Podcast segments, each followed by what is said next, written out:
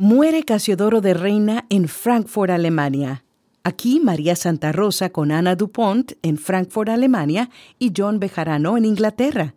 Estos son los hechos, acontecimientos sobre la Biblia. Los Hechos es presentado por vivelabiblia.com, un sitio de las Sociedades Bíblicas Unidas para ayudarte a entender mejor la palabra de Dios. Después de una larga vida dedicada al estudio, traducción, impresión y difusión de la Biblia al castellano, acaba de morir Casiodoro de Reina. Para ampliar la noticia y conocer las primeras impresiones de sus familiares y amigos, tenemos vía telefónica a nuestra reportera Ana Dupont. Efectivamente, el primero de los traductores de la Biblia al castellano falleció aquí, en Frankfurt, donde vivió gran parte de sus 37 años en el exilio por causa de su empeño en dar a conocer las Santas Escrituras. Poco después de conocerse la noticia de la muerte de Casiodoro, pudimos tener algunas impresiones de su primogénito, Marcos Casiodoro, quien será el próximo pastor, según piensan muchos. Todos nosotros sentimos su muerte. Mi madre Ana, mis hermanos Agustino, Margarita, Servas, Juan y quien nos habla también de sus protectores, sus protegidos, los clientes que tuvo cuando vendía libros o sedas, las autoridades municipales que lo honraron dándole la ciudadanía y hasta sus adversarios, porque él trabajó y sufrió siempre en pro de la convivencia de todos los cristianos. Lo demostró y lo entendió como fruto del Espíritu. Pasamos ahora a nuestro reportero John Bejarano, quien tiene una entrevista con el compañero inseparable de Casiodoro de Reina. Las vidas de don Casiodoro y don Cipriano han estado muy vinculadas y llenas de grandes paralelismos. Son paisanos, estudiaron en la Universidad de Sevilla, fueron a Ginebra y Londres, se casaron con mujeres que llevaban el mismo nombre, Ana, fueron perseguidos por los inquisidores, quemadas sus efigies y ambos han dedicado sus vidas a la traducción de la Biblia. ¿Qué nos puede comentar de su gran amigo y hermano Casiodoro?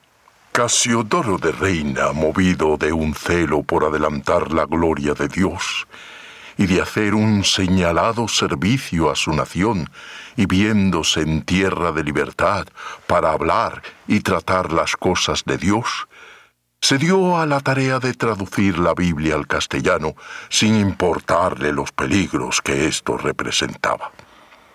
El Señor le dio el privilegio de ver terminada su obra y yo espero que me conceda la oportunidad de terminar la revisión de la misma que comencé hace doce años y en la que me propongo conservar la belleza literaria que le impartió el maestro Casiodoro.